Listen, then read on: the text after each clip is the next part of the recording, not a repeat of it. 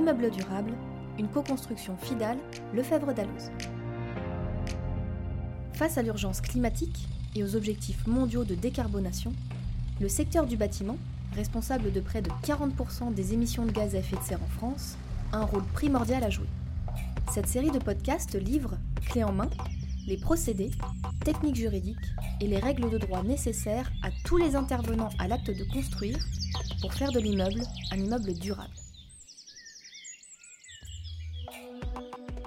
Bonjour à tous, Yves Rouquet, Lefebvre d'Alloz. J'ai le plaisir de retrouver Claire Jouffret, avocat associé au sein du département immobilier chez Fidal Paris, pour parler des installations photovoltaïques sur en France et des montages contractuels. Bonjour Claire. Bonjour Yves. Alors dans les précédents podcasts, on avait eu l'occasion de voir les montages contractuels lorsque le propriétaire pouvait financer seul l'installation. Et puis on avait commencé à étudier les montages contractuels qui étaient envisageables lorsque le propriétaire n'avait pas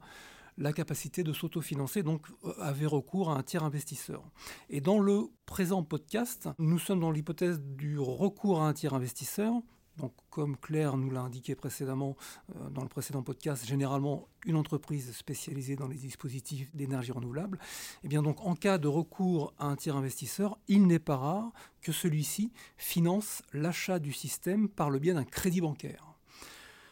Claire, pouvez-vous alors à ce moment-là nous préciser ce que cela va modifier en matière de montage contractuel? Alors, si le tiers euh, investisseur euh, finance l'achat du système par le biais d'un crédit bancaire, l'organisme prêteur va lui demander euh, généralement une assiette de garantie supplémentaire à la seule réserve de propriété sur l'installation, à savoir la constitution de droits réels démembrés sur le fond qui va servir d'assiette à l'installation et droits réels qui seront susceptibles d'hypothèque. Alors, dans ce cas de figure, les montages contractuels qui recourent au louage d'ouvrage avec réserve de propriété ou au bail civil ordinaire que nous avons précédemment vu euh, lors des podcasts euh, antérieurs, eh bien, euh, ne peuvent pas suffire et il faut envisager d'autres montages contractuels. Quels sont-ils? Alors, a priori, deux autres mécanismes assez proches pourraient répondre à cet objectif poursuivi par l'organisme prêteur, à savoir le bail amphithéotique ou le bail à construction, qui sont des baux de longue durée, donc compris entre 18 et 99 ans, et qui confèrent tous les deux des droits réels aux preneurs. Alors, le montage contractuel euh, serait le suivant. Vous avez le propriétaire de l'immeuble, bâti ou à bâtir, qui va consentir un bail amphithéotique ou un bail à construction au tiers investisseur sur l'emplacement où doit être installé le système photovoltaïque, avec obligation de réaliser les travaux. Alors, ce bail a pour effet de conférer au tiers investisseur des droits réels sur le fond du bail et la propriété des ouvrages qu'il va réaliser pendant la durée du bail, donc en fin de bail, euh, comme en matière de régulièrement en matière de bail à construction, le bailleur récupère donc de plein droit la propriété euh, du fonds et des ouvrages qui auront été réalisés, sauf euh, clause contraire, le bailleur pourrait tout à fait préférer, in fine, solliciter le démantèlement de l'installation, notamment en cas d'obsolescence.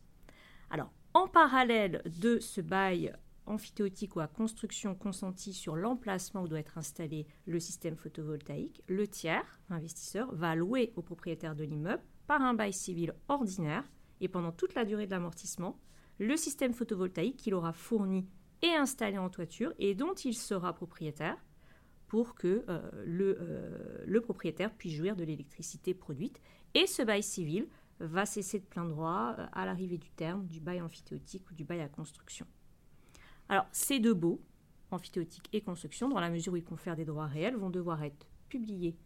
au service euh, de la publicité foncière, ce qui va supposer, comme nous l'avons vu dans les précédents euh, podcasts, eh bien, d'individualiser l'assiette euh, d'implantation du système photovoltaïque par rapport au reste de l'immeuble via le recours au mécanisme du volume de propriété. Donc on a bien compris qu'il y avait euh, deux possibilités finalement, c'était de recourir soit à un bail à construction, soit à un bail amphithéotique. Mais en pratique, j'imagine que l'une de ces deux voies est privilégiée. Euh, oui, tout à fait. Alors, la plupart des entreprises spécialisées dans les dispositifs euh, d'énergie renouvelable et qui interviennent comme tiers investisseurs proposent de recourir au bail amphithéotique. Alors, cette préférence repose sur la, de ces derniers repose sur la considération en fait du fait que le bail à construction si on reprend sa définition euh, dans les textes, est défini comme le bail par lequel le preneur s'engage à titre principal à édifier des constructions sur le terrain du bailleur. Et certains tiers investisseurs considèrent que cette qualification de construction pourrait être contestée au sujet de certaines installations photovoltaïques selon leur modalité d'implantation. Pour ma part, cette analyse est contestable. Alors, elle est contestable tout d'abord parce que il ne fait guère de doute que le terme de construction en matière de bail à construction s'entend d'une manière plus large que la notion d'ouvrage au sens de l'article 792 du Code civil, et que cette notion qui est employée pour définir le bail à construction s'applique, à mon sens, aux travaux d'implantation des systèmes photovoltaïques en toiture des bâtiments qui nécessitent incontestablement le recours à des techniques de construction, que le système au final soit intégré au bâti ou seulement posé en surimposition. Et d'ailleurs, euh, la jurisprudence a également eu l'occasion de rappeler à plusieurs reprises euh, que le principe de la liberté d'usage par l'amphithéote du bien donné à bail était d'ordre public. La seule obligation de l'amphithéote était en fait de ne pas déprécier la valeur du fonds et que toute restriction qui lui serait faite, notamment par le biais d'une obligation euh, de réaliser des travaux, entraînerait une requalification du bail amphithéotique en bail à construction ou pire, en bail civil ordinaire. Alors j'indique pire parce qu'effectivement, euh, si la requalification du bail amphithéotique en bail à construction n'aurait pas trop d'incidence pour le tiers investisseur qui conserverait des droits réels, en revanche, une requalification en bail civil ordinaire lui ferait perdre les droits réels et également pour les établissements bancaires les sûretés qui étaient associées. Donc cette requalification, en tout cas ce risque, n'est pas neutre. Et face à cette difficulté de choisir, enfin que la pratique peut avoir de choisir entre l'un ou l'autre des deux baux réels, elle pourrait être tentée, on va dire, par la position récente de la Cour de cassation qui a consacré euh, le principe du caractère non limitatif des droits réels euh, pour finalement les parties pourraient être tentées d'envisager la mise en place d'un bail réel sui generis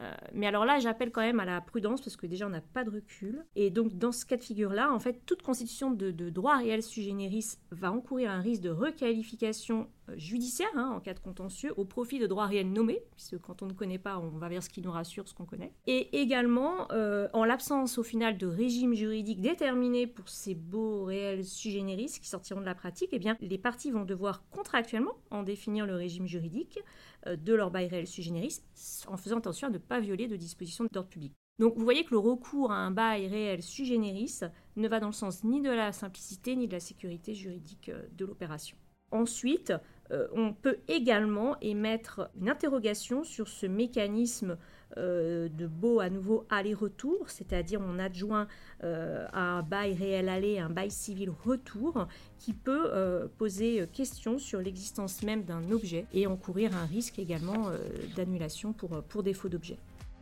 Merci beaucoup Claire, c'est encore une fois très, très lumineux. Dans notre prochain podcast et dernier sur ce sujet, mais rassurez-vous, nous aurons d'autres sujets à aborder,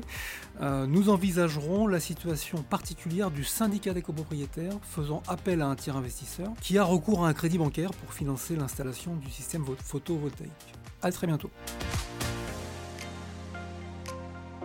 Et pour ceux qui souhaitent en savoir plus, retrouvez notre dossier spécial L'immeuble durable dans la JDI sur www.boutique-dalos.fr.